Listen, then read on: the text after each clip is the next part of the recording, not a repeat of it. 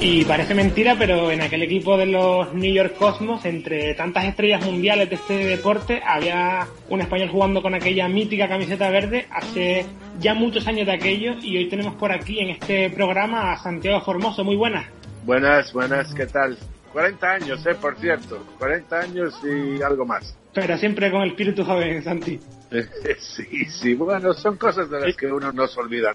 Sí, por supuesto. Mira, siempre se te pregunta por Pelé, Cruyff y Beckenbauer eh, a la hora de hablar de aquel New York Cosmos, pero quizá para empezar esta entrevista lo mejor sea que el oyente sepa cómo empieza un poco tu relación con el soccer, porque tú llegas a Estados Unidos muy jovencito, con 16 años. ¿Cómo empieza esta historia allí en el fútbol estadounidense? Pues mira, yo había jugado siempre en el mismo equipo que jugó Yago Aspes antes de ir al Celta, que es el, el Club Santa Marina de Vigo. Y con 15 años, ya casi con 16, eh, es cuando emigramos a Estados Unidos. Y nada más recién llegar, pues eh, de casualidad, cosas de la vida, ¿no? La casa que había rentado mi padre estaba a la vuelta de la esquina de un parque. Y yo me fijé en eso nada más llegar y le dije, a mis padres, mira, voy a salir a, nada más a ver, a conocer el vecindario. Y había unos chavales jugando al fútbol allí y en mi poco inglés que hablaba les dije si podía pegarle un par de patadas al balón con ellos y me dijeron, bueno, sí, anímate y tal. Y bueno, al, final llegaron unos cuantos, hicimos una pachanguita, mira, eran todos gallegos y portugueses. Son casualidades de la vida, ¿no? Y bueno, por ahí empezó todo. Y luego justo llegas eh, un poco después al, al, fútbol universitario, pasas por la Universidad de Pensilvania. Es curioso porque en aquella época en la que no habían tantos clubes profesionales, tus primeros pasos en el soccer estadounidense eh, se ve precisamente ahí, en la, en, la, universidad, que siempre ha sido el punto en el que los jugadores o los deportistas en, en ese país empiezan su carrera. Sí, Jaime, pero no, pero sí, bueno, eh, eh, sí, el, el, punto de reflexión es siempre la universidad en Estados Unidos, no solamente para el fútbol, sino el fútbol americano, el béisbol, el hockey, para todo, ¿no? Eh, pero en lo, en lo que el fútbol no, no había, eh, sí había fútbol en Estados Unidos. En, en, Estados Unidos ha habido fútbol desde el 1896 y ha habido ligas profesionales. Yo estaba jugando ya de una liga que era ¿no? pero había diferentes escalas de ligas. Había uh, ligas alemanas, ligas italianas que ya eran semiprofesionales. Yo decir que el fútbol profesional sí existía, lo que no existía es al nivel en que está hoy. La infraestructura de ahora, claro. Claro, la infraestructura de ahora no, no existía. Existía la liga que era la liga americana, que todavía existe, por cierto. Y había equipos que llevan ya, uf, no te miento, pero 80 años de profesionalismo. Bueno, ¿y cómo recuerdas esa etapa universitaria? Era, no era. Mira, también tiene, también es que todo tiene su historia, ¿no? Se había enfermado mi padre, mi padre había contratado cáncer y yo quería una universidad que me quedara cerca, eh, cerca de casa, ¿no? Y, y, y, una universidad pues de mucha categoría, como la Universidad de Pensilvania. Y que, por cierto, en aquellos tiempos era, era la que estaba clasificada como la número uno en Estados Unidos. Nosotros eh, jugábamos normalmente los viernes por la noche y, y teníamos como 15.000 personas viéndonos jugar, pero bueno, eh, ahí, ahí duré tres años, aunque solo jugué dos, porque ya en el segundo año fui a jugar los Juegos Panamericanos en el año 75 en México. Y, y tuve un, un, pequeño roce con el entrenador, que porque se da la casualidad que los, los Panamericanos coincidían con el principio de la temporada universitaria y me iba a perder un, unos partidos. Entonces, cuando yo le comuniqué al, al entrenador que, que me habían seleccionado, para jugar. Eh, mi sueño siempre había sido jugar en unas Olimpiadas, ser atleta olímpico. Y se lo fui a comunicar, le dije, mira, voy a perder un par de partidos, me acaban de seleccionar y me tengo que ir a México y a, bueno, primero hacer una pequeña pretemporada con, con la selección olímpica. Y, y el señor, que bueno, que es el que me había ido a buscar, por cierto, pero bueno, eh, la reacción del, del fue tan, tan extraña, eh, eh, como diciéndome, ¿cómo te vas a ir a representar a Estados Unidos? Y como diciendo que no fuera, ¿no? Y yo no lo entendía. Eh, y pues mira, eh, abandoné el fútbol universitario. Me fui a, a, México a jugar los Panamericanos, regresé, acabé aquel año escolar. Y, y, ese fue el año, fíjate, en el 75 fue el año que llegó Pelé. Llegó Pelé a Estados Unidos y fue como si una señal, ¿no? Para mí, como diciendo, Santi, pues mira, aquí está lo tuyo. Y así fue, regresé a los Panamericanos, llegaron las Navidades, fui a hablar con, con lo que había sido mi mentor en Estados Unidos futbolísticamente hablando, que es el Manfred Schellzeit, jugador que había jugado profesional en Colonia, en, en, Alemania, en la Bundesliga, y estaba aquí en Estados Unidos de entrenador, había sido mi entrenador olímpico, y ahí mismo le pedí que me diera una oportunidad para hacerme profesional eh, con lo cual que él, como buen padre, como es padre adoptivo más que nada, me había recomendado que no dejara los estudios porque él no me podía garantizar un puesto en el equipo. Yo dije, pues mira, eh, yo lo único que quiero es que me invites. en enero fuimos a Alemania a hacer una pretemporada y ya vine de, titular y ahí estuve en ese equipo que es el Connecticut, eh, los Bicentenarios de Connecticut. Ahí jugué dos años. Sí, y ese es el momento en el que el equipo cambia de localización, que es algo muy habitual en Estados Unidos, pero que en Europa no, no estamos acostumbrados a ver. No sé si eso te chocó y fue lo que te decidió a, dejarlo y a seguir buscando equipos por la zona, por la costa este. Sí, precisamente porque papá ya había fallecido papá, papá falleció en el 74 y yo no quería irme muy lejos de mi familia, de mi madre y mis hermanos y ahí tuve el, bueno, ya estaba jugando en, no sé si me habían llamado, vamos a ver, eso fue en el 76-77, y yo creo que ya me había llamado la selección, la, la grande. Pero sí, me había llamado porque al entrenador del, al asistente de entrenadores del Cosmos lo conocía a través de la selección mayor. Y en un partido, pues, tuve la, bueno, eh, mira, y es un partido que son casualidades, ¿no? Siempre son casualidades en la vida. Eh, estaba jugando el, Fort Lauderdale, eh, los Strikers de Fort Lauderdale con Gordon Banks de en la portería, con el cañonero Muller de delantero centro, también jugaba el, el peruano eh, Nene Cubillas, era un equipazo. Bueno, sin decirte nada, le metió el Cosmos 7 y yo estaba en ese partido, estabas en, el tercera, en tercer nivel viendo el partido, me fui ahí, me reuní con ellos y les, pues, le hice la, esa pregunta, ¿no? Que mira, echarme una mano eh, al asistente del, entrenador. Le dije, echarme una mano no, no es que quiera abandonar el equipo, pero es como el equipo se iba a California, a Oakland. Mm. es como irme para España. Más o menos la misma diferencia. Dije, en vez de irme para Oakland, pues prefiero ir a España a jugar al fútbol. Pero si, si puedo encontrar un equipo cerca, sea Boston o Filadelfia, Washington, Rochester, había varios equipos en, la costa del este. Y de ahí saltó la oportunidad de que, bueno, me dijo, me dijo Santi, no te preocupes, eh, lo vamos a arreglar. Y nada, en cosa de días fue cuando me llamaron para, para salir de gira con el Cosmos eh, por la despedida por todo el planeta. Y ahí empezó todo el follón. Sí, exacto, y ahí empezó todo el follón porque en aquel equipo, en esa gira asiática del 77, si no nos equivocamos, eh, coincide ya con Beckenbauer, con Carlos Alberto, con el mismo Pelé en esa despedida.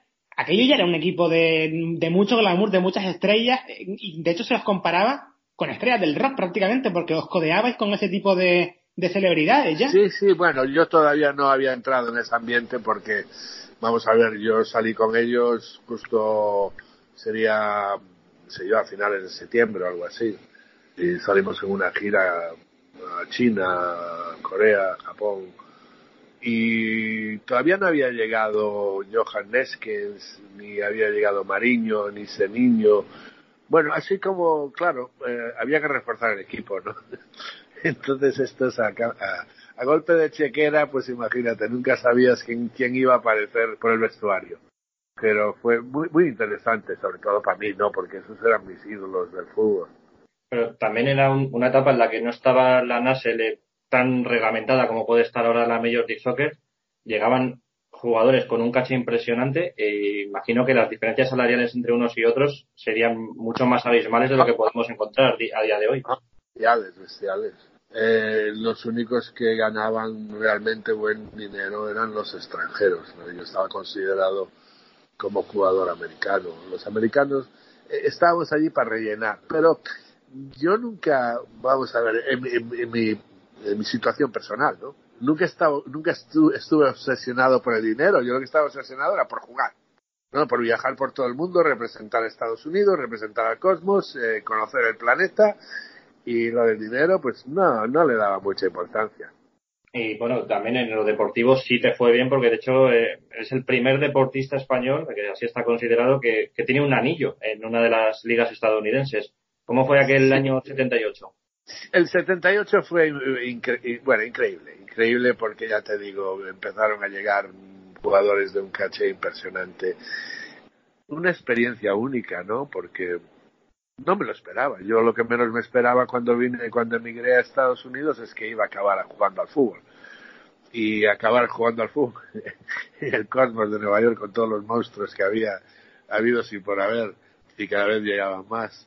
Impresionante, pero no solamente en la parte futbolística, no, sino en la parte ya de, de quién en el 78 estamos hablando, de con quién salíamos de fiesta, pero no solamente con artistas de cine o, o gente de música. Para mí quizá una de las personas más eh, que siempre me, no sé, me dio más orgullo de conocer fue a la familia Kennedy y haber trabajado con, con, la, con la matriarca, con eso. Entonces te movías en un ambiente que era muy, bueno, muy espectacular, sobre todo por un emigrante, ¿no? Yo me pedí, yo no me lo creía, no puede ser.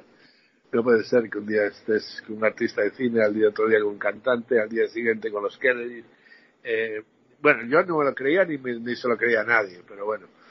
Bueno, pero es que además eh, me estás hablando de una mezcla tan loca que se mete la familia Kennedy eh, con figuras tan estrambóticas como la de Giorgio Quinaya, que era un delantero italiano eh, muy particular, podemos decirlo así. Y al final, ¿cómo se mezclan todas esas cosas? Sí, pero él no estaba involucrado en eso, él no estaba involucrado. Yo estaba más involucrado en eso porque tenía como si fuera, como si fuera una obligación ¿eh? porque a mí Estados Unidos me había dado tanto, eh, me había ofrecido estudios, eh, me había, qué sé yo, enseñado el planeta Tierra, y la movida en la que andaba metido, pues yo era como si tenía que devolverle algo. Y la forma mía de devolverle algo, pues era ayudar con la gente que no estaba tan favorecida como yo, ¿no? Entonces me involucré en lo que eran las Olimpiadas Especiales como voluntario y no te creas, pero la, primera vez me mandaron en un avión con Superman, que el que ya falleció, el que había fallecido en un accidente de caballo. Pero bueno, también trabajé mucho con la gente del campo, un programa que se llamaba Golf for Youth, eh, metas para, para la juventud, con, con la gente migrante que venía aquí a recoger pues, las cosechas. Siempre estuve muy, muy, no sé, muy involucrado en ese tipo de, de, de situaciones, ¿no? Eh, y como te digo, pues más que nada por agradecimiento de lo que ellos habían hecho por mí. Eh, y, en, ese, en ese ambiente pues estaba metido, yo ahí a través de eso llegué a conocer los jugadores del baloncesto de Nueva York, del fútbol americano, del hockey de hielo, y salíamos juntos, nos juntamos para ir a comer, de una fiestita, lo que fuera, ¿no? Entonces eran, eran unos tiempos especiales para mí. Y hablabas antes de tu paso por la selección de Estados Unidos. Eh, jugaste esos panamericanos que decías, la clasificación para el Mundial del 78 y luego se acabó tu periplo con el equipo nacional por diferencias con el entrenador, según hemos visto, y, fue una pena, evidentemente, ¿no? Sí, mm, eh, fue una pena. Me lo perdí yo, me lo perdí yo. Eso definitivamente y más que nada por un pequeño rifirrafe que tuvimos el entrenador y yo cuando veníamos de jugar la clasificación, el último partido de, clasificación para, el Mundial del, del 78. Y bueno, ahí me lo perdí yo porque le canté las 40 y ahí pues la gente de la federación que quería que yo hiciera las paces y como ellos venían siempre a, al estadio a ver los partidos, me decía Santi, por favor, pídele perdón, salía a comer. Eh, no, no seas Y yo, no sé, el gallego en mí no, no daba el brazo a torcer y como te digo, eso me lo perdí yo. Y lo más que me perdí fue el 82, que fue en España, imagínate. Y dentro de toda esa lista de, grandes estrellas con las que coincidiste, hubo una que también eh, estaba llamada a fichar por el Cosmos, pero al final eh, no pudo suceder y terminó en los Aztecs, que fue Johan Cruyff. No, no, pero fue fichado. Sí, fue fichado. Sí, sí, sí, fue fichado, fue un canjeo. No, no fue ni un canjeo fue más que nada que el Cosmos dijo, mira, es que nosotros tenemos demasiadas estrellas. y necesitaba la liga, necesitaba eh, tener una presencia en Los Ángeles. Y allí ya estaba jugando Georgie Best, si no me equivoco. Y, y, pues como la mitad de la selección de Holanda, no la mitad, ¿no? que estoy quizás esté exagerando un poco, pero había cuatro o cinco eh, holandeses ya jugando en los Aztecas. Y como, vamos a ver, en el, en el medio campo nuestro estaba Beckenbauer, eh, Neskans, eh, Vladislav Bogicevic y Mariño, el brasileño, dijo, bueno, ¿qué vamos a pelear? Vamos a tener que sentar dos de estos en el banquillo. No, mejor dejarlo que se vaya a Los Ángeles. Y lo traspasaron. Y detrás de él fui yo, ¿eh? Sí, pero y justo cuando tú llegas a los Aztecs, curiosamente, Cruz se marcha, ¿no? Fue una pena para ti porque no coincidiste con un dominador en el centro del campo como lo fue para, mí, para, mí, para mí, yo siempre pensé en, de mis tiempos, ¿no? Bueno, un poquito mayor que yo, pero para mí siempre fue un jugadorazo, el mejor jugador de mis tiempos, definitivamente. Y para mí, cuando me dijeron, bueno, te vas a Los Ángeles, estaba un poquito cabreado porque ni siquiera me lo consultaron. Y dije, bueno, pues por lo menos voy a jugar con Johan. Pues y no sucedió. Justo yo jugué todo lo que era de aquella, ya empezaban, habían empezado a jugar fútbol de sala y jugué todo el invierno y cuando empezó la temporada nos fuimos a, si no me equivoco, fuimos a, México a hacer la pretemporada y él ya no vino, él ya se había ido a Los Ángeles y ahí me quedé con las ganas porque me hubiera gustado haber tenido, tenido, tenido, coño, haberlo tenido de compañero, por lo menos a que solo fuera una temporada. Y me quedé con el gusto. Jugué dos partidos con él que fueron, los tengo en la retina siempre, pero ese, ese me hubiera visto, de verdad que sí. Y mirando aquella plantilla de los Aztecs, eh, coincidiste con otro hijo de migrantes españoles, en este caso mexicano, que también es muy conocido aquí, Javier el, Vasco Aguirre. Sí, hombre, sí, Javi y yo fuimos compañeros, sí, sí, seguro. ¿Qué tal? ¿Le veías ya que tenía en él ese, ese germen de entrenador que luego desarrolló? No, yo no se lo, yo no se lo veía, de verdad que, bueno, lo después lo desarrolló, pero era muy buen jugador, jovencito, pero no, yo no le veía pero te digo la verdad, nunca lo volví a ver después de eso, ¿eh? Yo también me fui de Los Ángeles de, una manera un poquito así quisquillosa por, por, por ya, por cosas. Eras un tipo de carácter. Por cosas que pasan en el fútbol, ¿no? Porque yo había jugado toda la temporada, más o menos empezamos en marzo, había jugado todo, todos, los, todos los partidos, todo de titular, y venía el Cosmos a jugar en contra nuestra. Y yo con unas ganas de jugar ese partido es que yo llevaba un mes pensando en ese partido nada más, diciendo esto me los como a todos. Resulta que ese día el señor Nichols ni siquiera me dio la camiseta, me mandó sentar arriba. Me dijo, no, hoy descansas. Y me fui, me fui. Fui a hablar con el presidente, de que eran los dueños de la televisora Azteca, la compañía Azteca. Y me dice, Santi, no, no, no, no, no, te vayas, no te vayas, mira, vete a Acapulco, eh, vas a jugar con el Club América en México, eh, tranquilito, no, no, no, no te pongas así. Dice, no, no, yo esto ya no es para mí. A mí no me tomas pelona, pero es el gallego mío, ¿me entiendes? Se me cruzaron los cables y que no, que no, que no. Cogí, fui a casa y todo, bum, bum, me metí en el coche y me fui. Y dejé el fútbol. O sea que te, te, llegaron ofertas de la América de México para jugar allí. No, es que eran los mismos dueños. Ellos me dijeron, Santi, no, no, no coges esa calentura. Vete, vete para México, juega allí, quédate tranquilo, no te preocupes que este señor no va a estar aquí el año que viene. Yo, yo no tenía, yo no, es que no tenía paciencia para esas cosas, ¿me entiendes? No, no tenía. Yo estaba en Los Ángeles, yo había ido a Los Ángeles con toda la ilusión del mundo para jugar con Johan y no jugué. Después este señor decidió que me quería tomar. Dije, no, hombre, no, usted no está en Barcelona, usted está en Los Ángeles, está el mundo del fútbol. En Europa no es el mismo fútbol que el de aquí. Y ya te digo, lo dejé, lo dejé, cogí el coche y me vine. Me vine para New Jersey. Y no había entrado por la puerta de mi casa y ya, bueno, saltó toda la noticia por todos los lados que ya había abandonado, que no quería jugar. Pero me llamaron de Houston, de Texas, y Santi dice, por favor, nos va muy mal, vente aquí a jugar. Y yo, no, es que no quiero, no quiero jugar, hombre, estoy, aburrido de esto. Y, y, y, fui, al final sí fui, y tuvimos una buena temporada, pero aquel equipo se fue al tacho. Joder, pues mira, la oferta de la América de México, pues mandarte para allá, la de Houston, y también, si no me equivoco, te llegaron ofertas de España, ¿no? Para regresar. Sí, bueno, por eso había sido antes, me había venido el Barcelona, Sí, sí, cuando vino Neskens ya quisieron llevarme para el Barça. Antes de eso me quisieron llevar al Madrid y al Atlético. Pero yo vivía en Nueva York. Jugaba en el equipo de fútbol donde todos los grandes jugadores querían venir. Entonces, ¿cuál era el...? No sé, yo no le veía ningún incentivo regresar a Europa. Y aparte que tenía toda mi familia, mis amistades, yo ya me había criado aquí. Y hablabas también de cómo los malos manejos eh, por parte de las directivas a veces eh, terminaban mandando los equipos a, a la desaparición. Eh, hubo un trasiego muy grande de equipos durante aquella etapa de, la Nasel. ¿Tú, veías que era una liga condenada a, fracasar como fracasó en aquella primera, en, el primer No, no era condenada a fracasar. Lo que pasa que estaba muy. Ay, es que necesitamos tres días para hablar de esto. Primero, uno de los factores más importantes por los cuales ellos fracasaron fue porque pararon de no había los, sistemas de comunicaciones que existen hoy en día, ni las cadenas privadas. Entonces eso lo controlaban cuatro cadenas en Estados Unidos, la 2, la 4, la 7 y, la 5. Y ellos tenían, pues uno tenía los derechos del béisbol, el otro tenía el derecho del fútbol americano, el otro tenía el derecho de baloncesto y el otro tenía el hockey de patines. No había la quinta cadena para hacer fútbol.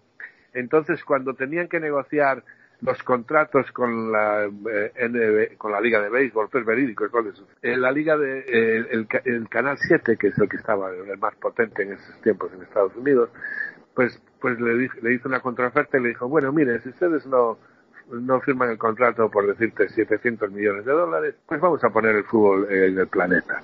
Y lo que no sabían ni habían hecho sus deberes es que los mismos dueños del béisbol eran los dueños del fútbol. Y entonces ellos dijeron, bueno, esto nos van a matar la gallina de oro, ni de broma. Entonces, eh, lo que hicieron fue no contratar ya las grandes estrellas, sino traer jugadores mediocres y subir el precio de las entradas. Y la gente paró de Y es así de sencillo, no tiene mucha más complicación. Y por motivos diferentes, eh, también se acabó eh, cerrando un poco el funcionamiento de la más reciente NASEL, en ese intento de volver a, resurgir aquella mítica competición bajo el mismo nombre. Y... Bueno, pero esto ya es más, estos son más descarados, eso es ya la federación. Claro. Eso es la federación diciendo, pues bueno, pues le habían dado estatus de segunda división a la NASO y eh, de un año al otro le dijeron, pues no, ahora ustedes son tercera división. Es un cachondeo que es una broma, ¿no? Entonces el, dueño del Cormos súper enfadado. Y los tiene en la corte hoy en día, hay un caso en la corte pendiente. Y en ese sentido, ¿tú consideras a este actual New York Cosmos como el heredero eh, a todos los efectos de, la, de aquel en el que tú no, no, pero el nombre nada más. Se llevaron los trofeos y de las, las leyendas y las películas y todo, pero no tiene que ver uno con el otro. Aunque sí, hombre, yo lo quiero porque es el Cosmos. ¿Los has ido a ver alguna vez? He ido un par de veces. Cuando fuiste a ver el, a los Cosmos en ese, par de ocasiones, desde el propio club te, ¿Te reconocieron, te hicieron eh, algún tipo de, homenaje por haber sido parte del original en, los años 70? No, pero habíamos sido un montón. Siempre fui el primer partido de la temporada, ¿no? Iba a Pelé, bueno, venían los que venían, los que estaban accesibles, ¿no? Y sí, pero unos, pequeños homenajes, pero nada. Yo creo que ahí se perdieron también, se perdió un montón, porque no, eh, eh, el marketing en el fútbol en Estados Unidos es quizá la parte más importante del fútbol, porque fíjate, Hoy en día la MLS está jugando y están teniendo éxito, quiero decir, hay lugares en Seattle, como en Portland, como en Los Ángeles, como en Atlanta, donde están metiendo 50, 60 mil personas. Ya es decir, ¿no? Sobre todo para un fútbol que es muy rústico todavía. Oye, y para ir terminando ya, eh, cuéntale un poco también a nuestra audiencia a qué se dedica hoy Santiago Formoso, qué es de él después de, todo esto.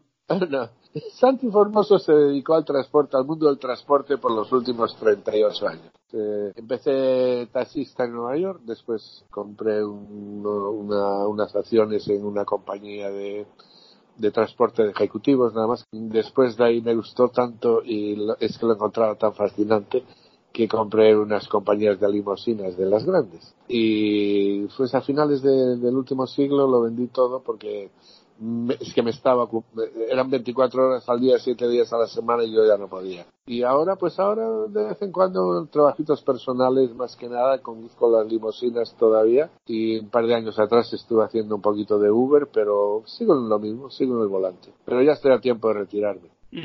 Pues vaya historia, vaya historia la tuya, Santi. El español, el gallego que jugó en los New York Cosmos y que compartió equipo con tantas y tantas estrellas del fútbol mundial. Es fantástica tu historia y el testimonio que nos has dado en este episodio dedicado al New York Cosmos. Muchas gracias, Santiago, y ha sido un verdadero placer tenerte por aquí hoy. Venga, gracias a vosotros y un saludo a todos y pasarlo bien.